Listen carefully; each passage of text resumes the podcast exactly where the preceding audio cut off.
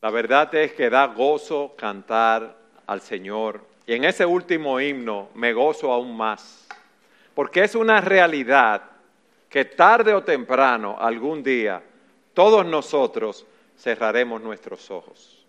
Y qué bueno es saber que cerrando nuestros ojos y abriéndolo en la presencia del Señor. Y qué bueno es saber que estaremos con el Señor Jesucristo por toda la eternidad. Eso será un momento glorioso, mis hermanos. Esa es nuestra esperanza. No solamente del sostén que Él nos da aquí, sino que cuando llegue ese día, cuando llegue esa hora, cuando tengamos que pasar por ese valle de muerte, el Señor estará con nosotros. Y qué bueno es saber que moraremos con Él para siempre. Por eso me uno a lo que decía el pastor eh, Rafael. A Salvador le digo Rafael y a Rafael le digo Salvador. Que no hay un lugar mejor para estar en este día que aquí, alabando al Señor. Qué gozo, mis hermanos. El mejor lugar del mundo, en la presencia del Señor.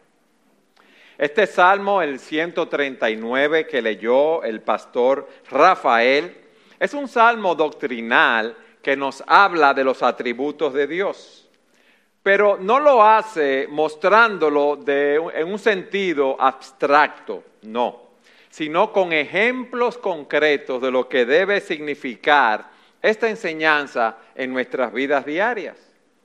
Este salmo o el salmista cuando lo escribió nos muestra que él tenía un conocimiento experimental de Dios y que él estaba viviendo a la luz del conocimiento que tenía de su creador. Estaba relacionando su conocimiento de Dios a su vida diaria y es algo que nosotros debemos hacer. No debemos almacenar la palabra de Dios en nuestras mentes y que esto no baje a nuestros corazones y domine nuestra voluntad y nuestras emociones. Y es lo que queremos aprender en este día, ver esos atributos de Dios que están aquí, ver cómo el salmista se refiere a Dios, de manera que podamos decir al final de este mensaje cuán grande es Dios, cuán grande es Dios. Y por eso el salmista dice en el versículo 1, oh Señor, tú me has escudriñado y conocido. Tú conoces mi sentarme y mi levantarme, desde lejos comprendes mis pensamientos, tú escudriñas mi senda y mi descanso y conoces bien todos mis caminos. Aún antes de que haya palabra en mi boca, oh Señor, tú ya la sabes toda. Por detrás y por delante me has cercado y tu mano pusiste sobre mí. Tal conocimiento es demasiado maravilloso para mí. Es muy elevado. No lo puedo alcanzar. ¿Qué está diciendo el salmista aquí? Señor, tú me conoces perfectamente. Señor, tú sabes todas las cosas acerca de mí. Señor, tú eres omnisciente. Qué bueno es saber que Dios conoce todas las cosas acerca de nosotros, lo que hacemos, lo que pensamos, lo que decimos. Y por eso Él plantea y dice aquí, tú me has escudriñado y conocido.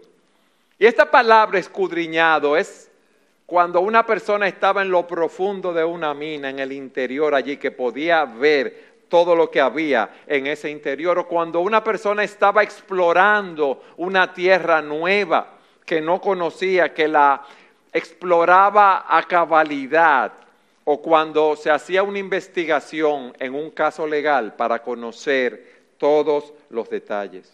¿Y qué nos enseña eso? Bueno, el Señor dice, el salmista le dice al Señor, tú me has escudriñado y tú me conoces desde mi interior. Tú sabes lo que hay dentro de mí. No porque nadie te lo haya informado, sino porque tú lo sabes. Todas las cosas para ti, está diciendo él, son manifiestas delante de tus ojos. Tú conoces mi sentarme y mi levantarme. O sea, tú sabes cuándo me siento, cuándo me levanto. Desde lejos, dice el salmista, conoces mis pensamientos. Conoces mis pensamientos cuando me encuentro lejos. Él conoce la intención aún que hay detrás de cada palabra que nosotros decimos. Dice la traducción en lenguaje actual, todavía no he dicho nada y tú ya sabes qué diré. ¿Qué diré? En el versículo 3 nos dice, tú escudriñas mi senda y mi descanso. Cuando yo voy a algún lugar, tú lo sabes. Cuando yo me acuesto, tú lo sabes. Y dice, y conoces todos mis caminos, todas las actividades de mi vida diaria. Lo que yo hice hace un rato antes de venir aquí, lo que hice anoche, lo que hice la semana pasada, el mes pasado, el año pasado, dónde estuve, con quién estuve, qué vi en la televisión, qué estuve viendo en las redes, qué vi en mi computadora, todas las cosas. El Señor conoce todos nuestros caminos. Y dice, aún, antes de que haya palabra en mi boca, oh Señor, ya tú la sabes toda, tú sabes lo que yo voy a decir antes de que lo diga. Señor, Tú eres maravilloso. Conoces cuando me siento, cuando me levanto, cuando viajo, cuando descanso. Tú sabes lo que yo hago, tú sabes lo que yo pienso. Todas mis actividades, mi vida diaria están delante de ti. Tú conoces todo lo posible, todo lo real, todos los acontecimientos, todas las cosas pasadas, presentes y futuras de mí. Tú conoces cada detalle de mi vida. Tú conoces todas las cosas que existen. Nuestro Dios es omnisciente. Eso lo vemos en otras partes de las Escrituras, hermanos. David dice a Salomón en primero de Crónicas 28, 9, en cuanto a ti, Salomón, hijo mío, reconoce al Dios de tu Padre y sírvele de todo corazón y con ánimo dispuesto. ¿Tú sabes por qué, Salomón? Porque el Señor escudriña los corazones, todos los corazones, e y entiende todo intento de los pensamientos. Nada puede esconderse delante del Señor. Hubo un momento en que David pecó con Betsabé, que era la mujer de Urías Eteo, y mandó a matar a Urías Eteo, a Urías Eteo. Y él creía que su pecado no se había conocido y Dios se lo reveló a través del profeta Natán. No tiene ningún sentido tratar de ocultarnos delante de Dios, tratar de, de, ocultar lo que hemos visto, lo que hemos oído, lo que hemos pensado. Todas las posibilidades presentes y futuras, Dios la conoce. Dios conoce el número de los cabellos que tenemos en la cabeza. Ayer se te cayeron tres cabellos, 15, 20, que crecieron tres, Dios lo conoce.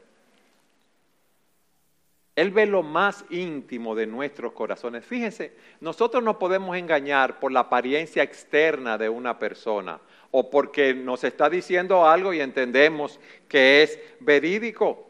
Nosotros los hombres miramos la apariencia externa, pero Dios nos dice la escritura, mira el corazón. Dios envió al profeta Samuel a casa de Isaí, el padre de David, para que ungiera a uno de sus hijos como rey.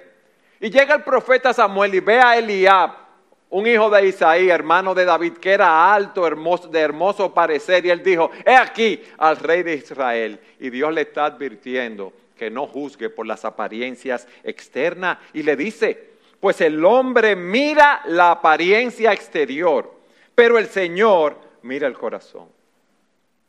Tú me puedes estar diciendo que me quieres muchísimo y estar maquinando dentro de ti. Me, me, puedes estar allantando en buen dominicano, haciéndome un bulto, diciéndome las cosas que no son. Pero yo no lo puedo saber, pero Dios lo conoce. Dios conoce lo que tú amas, en lo que tú te deleitas, dónde está tu corazón. Dios sabe si nos hemos olvidado de Él. Dios sabe si estamos aquí en este día para hacer una pantalla, para allantar a nuestra familia, o sabe si eso es fruto del deseo de nuestro corazón. Mire, la relación más cercana que dos personas pueden tener, humanamente hablando, es en el matrimonio. Y usted puede tener 30, 40, 50 años casado con su cónyuge y cada día descubre cosas nuevas. Pero para Dios nada es un descubrimiento. Pero le voy a decir algo más. Aún nosotros mismos no nos conocemos como realmente somos. Porque dice la Escritura que el corazón de nosotros es engañoso y no lo podemos comprender. Que el que escudriña realmente el corazón de nosotros es Dios. Nosotros muchas veces no comprendemos a plenitud nuestras motivaciones, nuestras inclinaciones, a menos que Dios no nos los, no nos lo revele. Y el salmista dice, versículo 5, por detrás y por delante me ha acercado y tu mano pusiste sobre mí. Tu protección me envuelve por completo, me cubres con la palma de tu mano. La protección de Dios está con nosotros. Dios está a nuestro alrededor como una ciudad que tiene las murallas más altas, más fuertes. Y si Dios está por nosotros, mis hermanos, ¿quién puede estar contra nosotros? ¿Quién nos puede tocar? ¿Quién nos puede hacer un daño? Nadie. Porque la dirección y la guía de Dios es siempre para nuestra protección. Dios no nos deja, Dios no nos desampara. Y cuando David está meditando en esa omnisciencia de Dios, dice en el versículo 6 y concluye, tal conocimiento es demasiado maravilloso para mí, es muy elevado, yo no lo puedo alcanzar. Y en la nueva traducción viviente dice, yo no alcanzo a comprender tu admirable conocimiento, queda fuera de mi alcance. Y tu primera reacción puede ser al ver esta verdad acerca de Dios, este atributo. Bueno, si Dios lo conoce todo acerca de mí, supo lo que yo estaba haciendo anoche, o lo que hice hace días, o lo que estoy pensando, lo mejor que yo puedo hacer, déjame salir huyendo en buen dominicano. Déjame esconderme, déjame ir a un lugar donde Dios no me vea. Y la pregunta que nos hacemos entonces ahora es, ¿dónde puedo esconderme de Dios? Yo puedo escapar del conocimiento de Dios si me alejo de su presencia. David puede haber pensado esto o decir esto de una manera figurada, pero no hay un lugar donde nos podamos esconder de Dios. Miren lo que dice el versículo 7. ¿A dónde me iré de tu espíritu? ¿A dónde huiré de tu presencia? ¿Dónde planeas esconderte? ¿A dónde vas a ir? Y David dice, si subo a lo alto, allí estás tú, allí te voy a encontrar. Y si en el Seol, o sea, en lo profundo de la tierra, preparo mi lecho, allí estás tú. Y aquí vemos un segundo atributo de Dios, su omnipresencia. Dios no solamente es omnisciente, lo sabe todo, Dios es omnipresente. Si voy arriba, allí tú estás. Si voy abajo, allí tú estás. Es imposible escapar de Dios. El profeta Amós dice en el capítulo 9, versículo 2 lo siguiente, escuchen esto, aunque caben hasta el Seol, de allí los tomará mi mano. Y aunque suban al cielo, de allí los haré bajar. Aunque se escondan en la cumbre del Carmelo, allí los buscaré y los tomaré. Aunque se oculten de mis ojos en el fondo del mar, allí ordenaré a la serpiente que los muerda. Aunque vayan al cautiverio delante de sus enemigos, allí ordenaré a la espada que los mate. Y pondré sobre ellos mis ojos para mal y no para bien. No hay un lugar donde podamos escapar de Dios. Tú no puedes hacer lo que tú quieras y salirte con la tuya. Si vas al oriente, si vas al occidente, al este, al oeste, al norte, al sur, no vas a escapar de Dios. Miren lo que dice en el versículo 9, mis hermanos. Si tomo las alas del alba, en otras palabras, donde las alas del alba me pueden conducir, si pudiera ir a la velocidad de la luz del este al oeste, de, horizonte a horizonte, si habito en lo más profundo del mar, ¿podré escapar de tu presencia? No podré escapar de tu presencia. Miren el caso de Jonás. Dios le dijo que fuera a Nínive a predicar la palabra. Y Jonás no quería ir a Nínive. Y se fue a un lugar opuesto, tomó un barco. ¿Y qué hace Dios? Levantó una tormenta. Y Jonás le dijo a los marineros que esa tormenta Dios la había levantado como un castigo a él, que lo echaran al mar para que eso se aplacara. Lo tragó un pez. ¿Y qué hizo Jonás? ¿Se salió con la suya? No, tuvo que ir a Nínive y de mala manera. Porque esa experiencia de tener una conciencia que nos está acusando porque no queremos hacer la voluntad de Dios, montarnos en un barco y estar en una tormenta, ver que viene ese juicio de Dios y estar tres días en el vientre de un pez, a nadie le gustaría pasar por allí. En todo lugar me guiará tu mano, me asirá tu diestra, también allí me darás ayuda, aún allí me va a asistir tu fuerza. Versículo 10, aún allí me guiará tu mano y me tomará tu diestra. Y me gusta cómo lo dice la, traducción del lenguaje actual en los versículos 9 y 10. Si volara yo hacia el este, tu mano derecha me guiaría. Si me quedara a vivir en el oeste, también allí me darías tu ayuda. Pero tampoco podemos ocultarnos de Dios bajo el manto de la oscuridad de la noche. Versículo 11. Si dijera ciertamente las tinieblas me encubrirán, aún la noche resplandecerá alrededor de mí. Aún las tinieblas no encubren de ti, la noche resplandece como el día. Lo mismo te son las tinieblas que la luz. No podemos hacer nada para ocultarnos de Dios. Ni lo alto, ni lo bajo, ni lo profundo, ni la distancia, ni las tinieblas. Mis hermanos, para el Dios que es luz, no hay ninguna oscuridad que sea impenetrable a su mirada. No hay tinieblas que nos encubran de Él. No podemos engañarlo siendo hipócritas. Como dice Hebreos 4:13, no hay ninguna cosa creada o ninguna cosa creada escapa a la vista de Dios. Todo está al descubierto, expuesto a los ojos de aquel a quien hemos de rendir cuenta. Dios es omnipresente. En todo lugar están los ojos del Señor, observando a los buenos y a los malos. No hay quien pueda esconderse de Él. Fíjense que desde que nuestros primeros padres pecaron, trataron de esconderse de Dios y ocultarse, ¿pudieron esconderse de Dios? ¿No se enteró Dios de su pecado? Claro que sí, se enteró de su pecado. Nosotros tenemos esa tendencia de escondernos de Dios, pero Dios todo lo sabe, Dios está en todo lugar. Y eso debe, en primer lugar, déjenme aplicarle esto de la omnipresencia y la omnisciencia de Dios. Eso debe producir en nosotros primero temor, porque nada puede ser escondido de los ojos de Dios y no hay lugar donde podamos ocultarnos.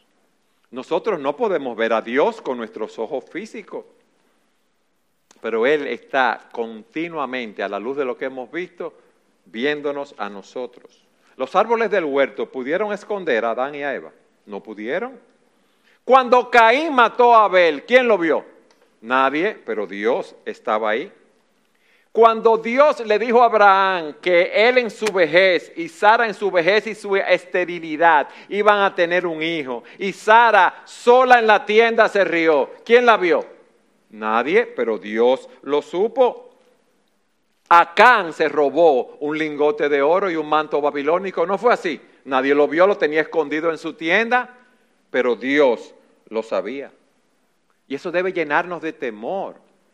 Debe llenarnos de temor porque dice la Escritura que no hay nada encubierto que no haya de ser revelado, ni oculto que no haya de saberse, ni hay nada que hayamos dicho en la oscuridad. Eso se oirá a la luz.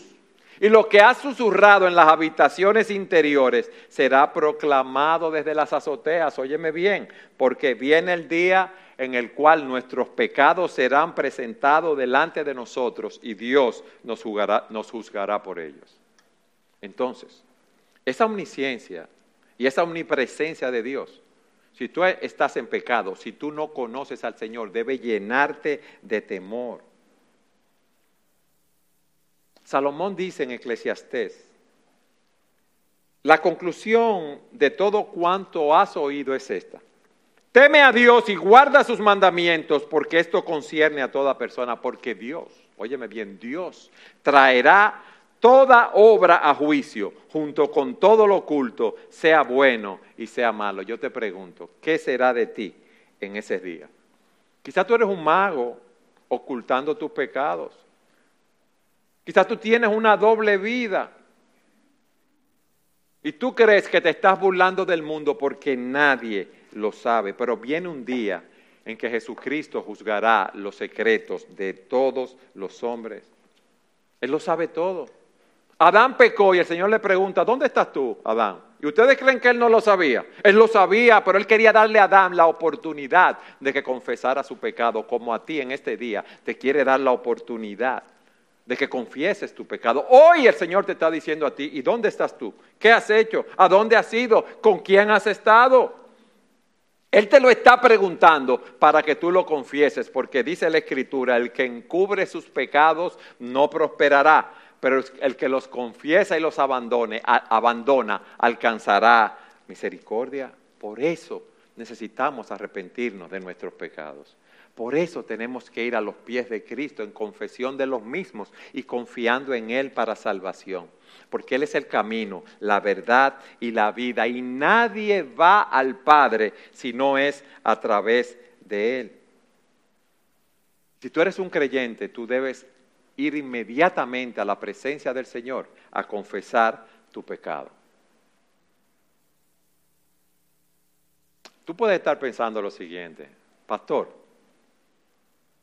¿cuán grande es Dios? Es el tema del mensaje.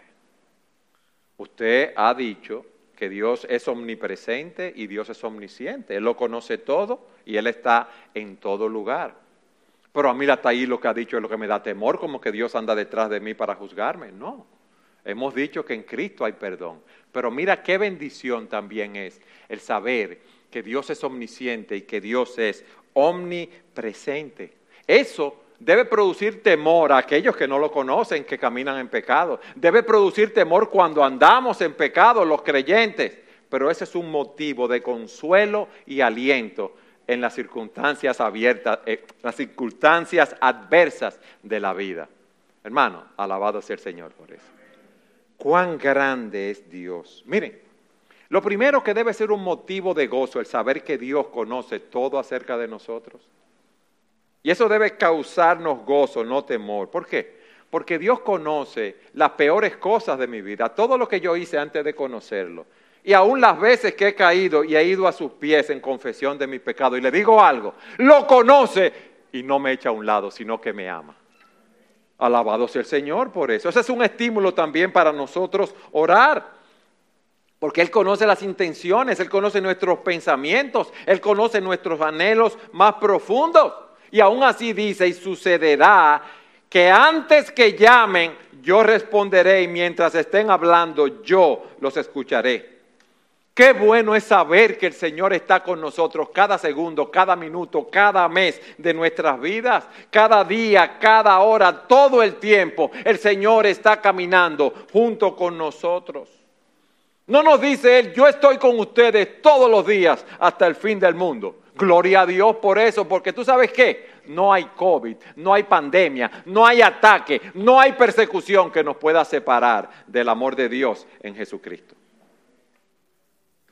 Fíjense lo que dice el texto, yo estoy con ustedes. No dice yo estaré con ustedes. Yo estoy ahora mismo, yo estoy con ustedes por medio de ese Espíritu Santo que mora en nosotros. Él está con nosotros para respaldar nuestra causa. Él está con nosotros para llevarnos adelante en medio de los problemas y en medio de las dificultades. Él está con nosotros para que demos mucho fruto en nuestra comunión con Él todos los días, cada día, este domingo, durante el resto de la semana. Dios está con nosotros en prosperidad, en adversidad, en días de sol, en días de oscuridad, hasta el fin del mundo, día tras día. ¿Tú quieres un compañero mejor que ese? No lo hay, no lo hay. Por eso el autor de Hebreos dice en el capítulo 13, versículos 5 y 6, sea el carácter de ustedes sin avaricia, contentos con lo que tienen, porque él mismo ha dicho, nunca te dejaré ni te desampararé. De manera que decimos confiadamente, el Señor es el que me ayuda, no temeré. ¿Qué podrá hacerme el hombre? El hombre. El Señor también está cerca cuando somos tentados. Dice primero a los Corintios, no os ha sobrevenido ninguna tentación, ninguna prueba que no sea común a los hombres. Más fiel es Dios que no os dejará ser probados, más allá de lo que podéis soportar. Y juntamente con la prueba os dará la salida. Yo te voy a dar una vía de escape si tú sigues mi palabra, nos dice el Señor. Él sabe lo que nosotros podemos aguantar. Él sabe por cuánto tiempo podemos aguantar las presiones que estamos llevando. Pero Él es fiel, dice su palabra, y que no nos, va, no nos va a abandonar si nos acogemos a su gracia. Él nos va a dar una salida. Cuando la situación parezca difícil, cuando parezca que se han cerrado todos los caminos, cuando parezca que todo el mundo está en contra de nosotros, hay una salida. Dios está con nosotros. Él está con nosotros hoy que estamos aquí congregados, porque donde hay dos o tres reunidos en mi nombre, allí yo estoy en medio de ellos. Y digo de nuevo lo que habló el pastor Rafael y lo que decíamos al principio de la bendición que se pierden muchas personas por no estar aquí en este día adorando al Señor. Entendemos que hay personas que tienen condiciones de salud, de enfermedades, de presión alta, de diabetes, de un sobrepeso muy grande que es algo delicado y entendemos por lo cual no vienen, pero hay muchos hermanos y hermanas que pudiendo venir a adorar al Señor, prefieren quedarse en sus casas, o prefieren estar en la playa, o prefieren estar en la montaña. ¿Ustedes saben por qué? Porque quizás, porque no puedo juzgar el corazón de nadie, es más cómodo estar en la casa, o no tienen ese interés de estar en la casa de Dios. El pastor Rafael decía, pero van al supermercado, van a la farmacia, van al trabajo, van a reuniones sociales y no pueden estar aquí.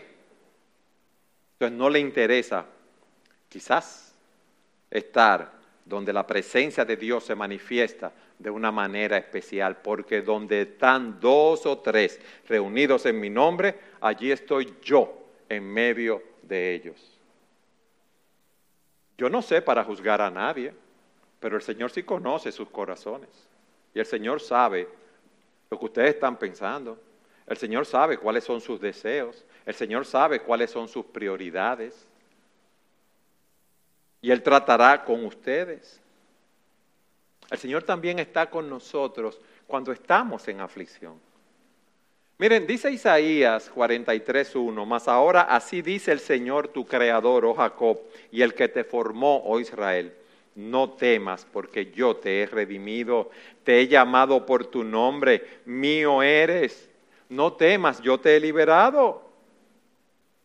El remanente de los judíos iba a empezar un largo viaje para reconstruir la ciudad y estaban llenos de temor, pero Dios le dice, no temas, yo estoy contigo. Y Dios nos está diciendo hoy a nosotros, yo estoy contigo.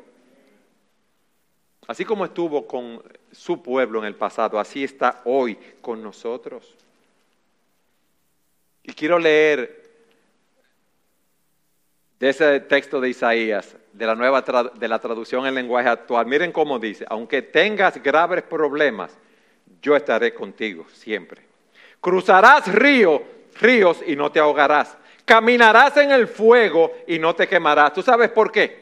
Porque yo soy tu Dios y te pondré a salvo. Yo soy el Dios santo de Israel. No tengas miedo, porque yo siempre estaré contigo, no importa dónde estés. Yo te llamaré y te haré volver a tu tierra y volverás a ser mi pueblo. Yo los he creado para que me adoren y me canten alabanzas. Ese es nuestro Dios, mis hermanos. Y por eso yo digo, cuán grande es Dios. Nosotros tenemos un Dios poderoso. Nosotros tenemos un Dios maravilloso. Nosotros tenemos un Dios que solo Él es digno de adoración y de alabanza. Por eso el salmista dice en el Salmo 23, aunque ande en valle de sombra de muerte, no temeré mal alguno. ¿Por qué? Porque tú estarás conmigo. Tu vara y tu callado me infundirán aliento. Dios quiere caminar con nosotros. Él quiere lo mejor para nosotros. Entonces, ¿por qué queremos nosotros huir y escondernos de Dios? No necesitamos huir, sino disfrutar de su presencia en Jesucristo, disfrutar de todas las bendiciones que Él nos da. Ustedes ven por qué David eh, en este salmo exalta a Dios de esa manera. Señor, tú me conoces perfectamente porque tú eres omnisciente. Tú conoces todas las cosas acerca de mí, lo que hago, lo que pienso, lo que digo. Luego dice, Señor, tú siempre estás conmigo. Señor, tú eres omnipresente. Señor, tú estás donde quiera que yo voy. Yo no puedo escapar de tu presencia. Yo no puedo ocultarme de ti. ¿A dónde voy a huir de tu espíritu? ¿A dónde huiré de tu presencia? Pero miren lo que dice en el versículo 13. Porque tú formaste mis entrañas, me hiciste en el seno de mi madre.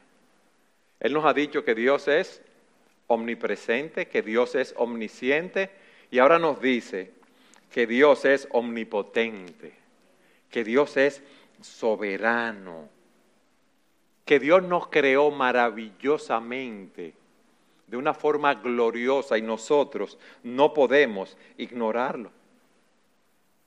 Hermanos, Dios nos conoce perfectamente porque Él fue que nos creó, que nos hizo. Y el salmista se ve a sí mismo como una maravilla creada por las manos del Dios omnipotente. Él dice, tú formaste mis entrañas, me hiciste en el vientre de mi madre. Dice, no estaba oculto, versículo 15, de ti mi cuerpo, cuando en secreto fui formado y entretejido en las profundidades de la tierra. Es una descripción poética para hablar del vientre materno donde Dios lo formó. Versículo 16, tu embrión vieron mis ojos y en tu libro se escribieron todos los días que me fueron dados cuando no existía ni uno solo de ellos. O sea, tú miras tu mano, mira la maravilla de la creación en el ojo, en la forma como Dios nos hizo. Nuestro, nuestro Dios, si podemos decirlo así, es un gran artista. Miren lo equilibrado que es el cuerpo humano a la vez que es complejo. Eso no es fruto de la evolución, de la casualidad, de la chepa, no, Dios fue que nos creó. Dice, mi embrión, mi envoltura, vieron tus ojos. ¿Por qué? Porque la vida comienza al momento de la concepción. Antes de que mi cuerpo se desarrollara, antes de que yo llegara a ser lo que soy, ya el Señor había contemplado lo que yo iba a hacer conforme a su propósito eterno. El salmista nos dice aquí que Dios estaba presente al momento de la concepción, al momento del nacimiento. Él nos formó a nosotros, Él nos formó con nuestra estructura genética, la forma como somos, nuestras habilidades. Y si Dios nos formó en el vientre de nuestra madre y si Dios nos dio vida, esa vida debe permanecer ahí y por eso nosotros estamos en contra del aborto, mis hermanos. La vida humana es preciosa porque Dios nos la da y debemos valorarla, debemos protegerla desde la concepción hasta que esa persona muere. Tu embrión vieron mis ojos y en tu libro se escribieron todos los días que me fueron dados cuando no existía ni uno solo de ellos. Todas las acciones, todos los caminos están escritos por Dios. Cuando no existía ni uno solo de mis días, el Señor ha determinado nuestros días. En Job 14:5 se nos dice que el Señor ha determinado los días que vamos a vivir. Dice, tú has determinado la duración de nuestra vida. Tú sabes cuántos meses viviremos y no se nos concederá ni un minuto más. El Señor lo sabe. En Efesios 2.10 se nos dice, porque somos hechura suya, creados en Cristo Jesús para hacer buenas obras, las cuales Dios preparó de antemano para que anduviésemos en ellas. Cuán grande es Dios. Es omnisciente, es omnipresente, es soberano es omnipotente. Y eso nos lleva a nuestro cuarto punto, la respuesta de David. Lo primero que David está, es asombrado, agradecido. Cuando él medita en estas cosas, miren lo que dicen los versículos 17 y 18, cuán preciosos también son para mí, oh Dios, tus pensamientos. Cuán inmensa la suma de ellos. Si los contara serían más que la arena al despertar aún estoy contigo. Él ve ese Dios tan asombroso, tan maravilloso, y dice, pero qué bueno tú eres conmigo. Qué grande es ese amor de Dios para con nosotros. Cuántas misericordias Él ha tenido para conmigo. Yo no puedo contar la suma de todas las bendiciones que tú me das. Yo no puedo contar todos los planes amorosos que tú tienes para conmigo. Aunque yo esté todo el día, toda la noche, toda mi vida enumerándolo, no es suficiente porque no podríamos terminar esta tarea. Por lo tanto, si Dios nos creó, si Dios nos hizo como somos, debemos vivir para dar gloria a Dios. Pero fíjense algo. Dice la Escritura, Dios le da una encomienda a Moisés en el libro de Éxodo. Moisés le dice, yo no puedo hablar lo suficientemente o tan elocuentemente para sacar a Israel de Egipto. Y Dios le dice a Moisés, ¿quién ha hecho la boca del hombre? ¿Quién lo hace tonto o sordo o, ver, o ser ciego? No soy yo el Señor. O sea, Dios no solamente nos da la vida, sino que si hay personas que vienen con discapacidades, Dios lo permite, porque tiene un propósito y Dios quiere que en la condición que estemos, sea cual sea, ese es el punto, tú lo glorifiques.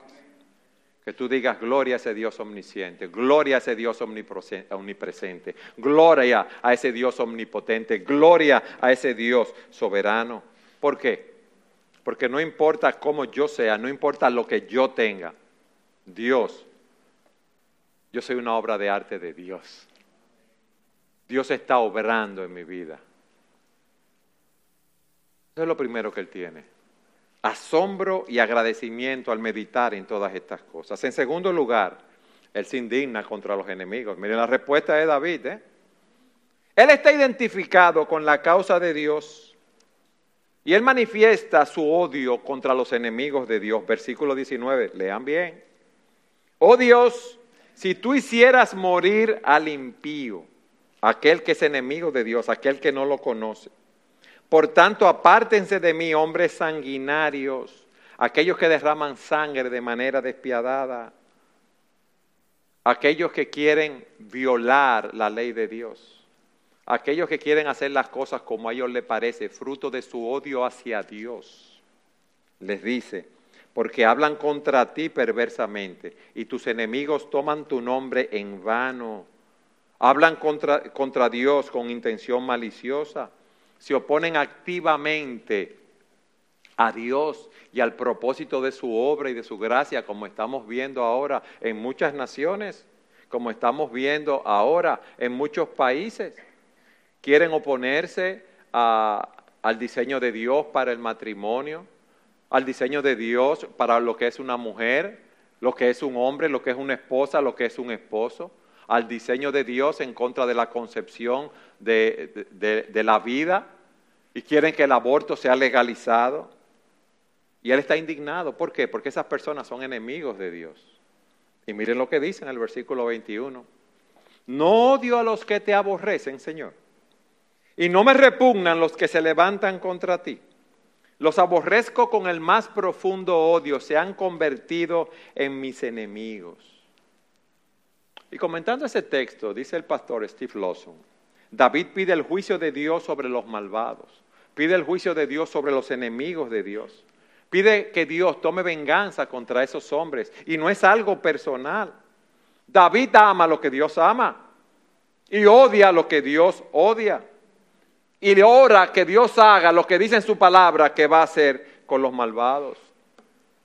Y dice otro autor, los cristianos pensamos que no debemos odiar nada, pero nos dice la, escritura que temer a Dios es odiar el mal. Dice el Proverbios 8:13, el temor del Señor es aborrecer el mal, el orgullo, la arrogancia, el mal camino y la boca perversa, yo aborrezco.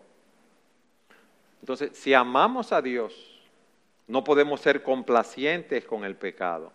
Pero ahí nos preguntamos, pero no dice la Biblia que yo debo amar a mis enemigos. Miren cómo contesta Spurgeon a esto. ¿Cómo yo puedo amarlos y odiarlos? Miren lo que dice Spurgeon. Su odio era bueno porque iba dirigido solo a los que odiaban el bien. De este odio no se avergüenza, sino que lo presenta como una virtud, de lo cual quiere que el Señor dé testimonio. Es nuestro deber, dice Spurgeon, amar a todos los hombres con benevolencia, pero el amar a los malvados con complacencia es un crimen. Amar con complacencia a aquellos que tienen todos esos decretos, todas esas leyes, todos esos planes en contra de Dios sería un crimen si nosotros permitimos esas cosas. Y continúa diciendo, aborrecer a un hombre porque sí, o por algún mal que nos ha hecho a nosotros a nivel personal, añado, añado yo, sería un mal, estaría mal de nuestra parte. Pero el aborrecer a un hombre porque es el enemigo de toda la bondad y el enemigo de toda injusticia, no es otra cosa que una obligación. Él dice, mientras más amamos a Dios, más indignados estaremos con aquellos que quieren violar su camino. Pero nosotros estuvimos así en una época también, hermanos. Éramos enemigos de Dios y debemos orar para que la gracia de Dios los alcance, para que se conviertan al Señor, para que se arrepientan de sus pecados y para que conozcan a Cristo como su Salvador, así como lo conocimos nosotros. Porque en un tiempo todos nosotros fuimos enemigos de Dios, pero en su gracia el Señor nos alcanzó y nos bendijo. La primera respuesta de David fue de asombro y alabanza, luego de indignación contra los enemigos. Pero David cuando está diciendo esto se da cuenta de su propia necesidad de ser examinado por Dios, de la necesidad que él tenía de ser cada día más santo, porque Dios es omnisciente, Dios es omnipresente, Dios es soberano, Dios es omnipotente, y por eso él dice una petición final, versículo 23 y 24, examíname, oh Dios, y conoce mi corazón. Pruébame y conoce mis pensamientos. Ve si hay en mí camino de perversidad y guíame en el camino eterno. Examíname, oh Dios. Conoce mi corazón, pruébame y conoce mis pensamientos. David le está pidiendo a Dios, Señor, ven e ilumíname en todas las áreas de mi vida, de mi mente. Señor, ven e ilumíname. Y en aquellas áreas donde yo no quiero poner la lamparita, porque hay pecados que no quiero dejar o pecados que no sé, yo quiero que tú lo ilumines con tu palabra. Yo quiero estar expuesto a ti. Yo no quiero vivir para llantar a los demás para que los demás piensen que yo soy muy santo. Yo no quiero fingir, no, Señor, yo quiero que tú me examines tú a mí con tu palabra, en el poder de tu espíritu, de manera que yo pueda enfrentar continuamente mi vida de pensamiento a la luz de la palabra de Dios. Y Señor, cuando tú me examines, guíame por el camino eterno que conduce a una vida que te agrada a ti. Señor, no me hagas ir por el camino de los impíos, porque ese camino lleva a la perdición. Como vimos en el Salmo 1, versículo 6, porque el Señor conoce el camino de los justos, mas la senda de los malos perecerá. Señor, mira si hay camino de perversidad. Señor, chequéalo. Muéstrame con tu palabra dónde estoy faltando, dónde estoy pecando, dónde están mis afectos. Señor, muéstrame a quién estoy amando más, si a las cosas de este mundo o a ti, si tú eres lo primero para mí, si estoy viviendo para ti, si estoy dispuesto a pagar el precio que sea por, servir, por servirte a ti. Señor, chequéame de manera que yo no me esté engañando. Señor, chequéame, que no tenga mucho conocimiento bíblico, pero que no viva a la luz de lo que conozco de la palabra de Dios. Señor, chequéame, porque si tengo mucho conocimiento y no te estoy obedeciendo, yo me estoy engañando, yo estoy siendo orgulloso. Señor, chequéame, porque yo quiero ser un hacedor de la palabra para tener tu sonrisa dibujada en mi corazón. Hermanos, este salmo es glorioso. Todos los salmos son gloriosos. Pero este salmo no nos deja lugar para la hipocresía. Este salmo nos desafía a ser humildes, francos, abiertos delante de Dios en todo momento. Señor, como tú lo sabes todo, como tú siempre estás conmigo, como tú eres todopoderoso. Señor, mira en el fondo de mi corazón. Señor, pon a prueba mis pensamientos. Dime si mi conducta no te agrada y enséñame a vivir como tú quieres que yo viva, porque yo quiero exaltar tu nombre. Y esto nos lleva a concluir diciendo, cuán grande es Dios, Gloria a Dios, alabado sea el que vive por los siglos de los siglos. Cuán grande es Dios, mis hermanos. Vale la pena vivir para un Dios así. Vale la pena vivir para nuestro Creador. Vale la pena vivir para ese Dios omnisciente, omnipresente y omnipotente, porque no hay nadie más glorioso que Él. Y ese es el deseo de nuestros corazones. Esa es nuestra oración. Y por eso que nosotros queremos que cada uno de los miembros de esta iglesia tenga ese propósito en sus vidas. Que cada uno de los miembros de esta iglesia evalúe su vida a la luz de los principios de la palabra de Dios y que vea si está viviendo para la gloria de Dios y si está dispuesto a pagar el precio de vivir para la gloria de Dios, porque vienen tiempos de persecución. Vienen tiempos difíciles, hermanos, pero si Dios va con nosotros, no importa quién está con nosotros, porque ya la victoria es nuestra. Cuán grande es Dios, alabado sea su nombre. Vamos a orar, mis hermanos.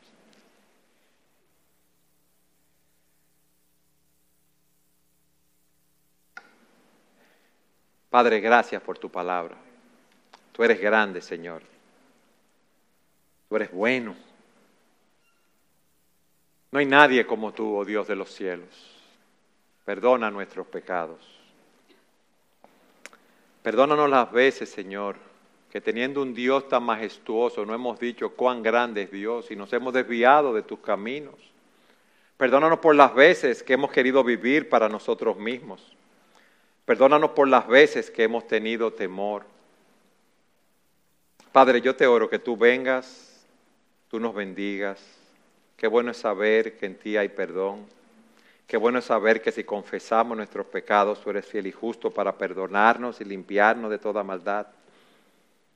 Yo te oro por todos nosotros, que tú nos des ese espíritu y ese corazón para alabar y exaltar tu nombre. Yo te oro por aquellos hermanos que nos ven a través del Internet. Yo te oro, Señor, porque tú examines y esos hermanos que también pudiendo venir no están con nosotros, examinen sus motivaciones. Te damos gracias, Señor, por la fidelidad de la mayoría de los hermanos que han estado asistiendo a la iglesia, sirviendo, predicando tu palabra, reuniéndose en los grupos pequeños, alabando tu nombre. Oh Señor, pero queremos más. Queremos conocerte más. Queremos adorarte, alabarte más. Queremos vivir solo para tu gloria y para tu honra. Padre, nos aquí delante de ti suplicando tu bendición. Y esto te lo pedimos en el nombre de aquel que nos amó y nos lavó con su sangre, nuestro Señor Jesucristo. Amén.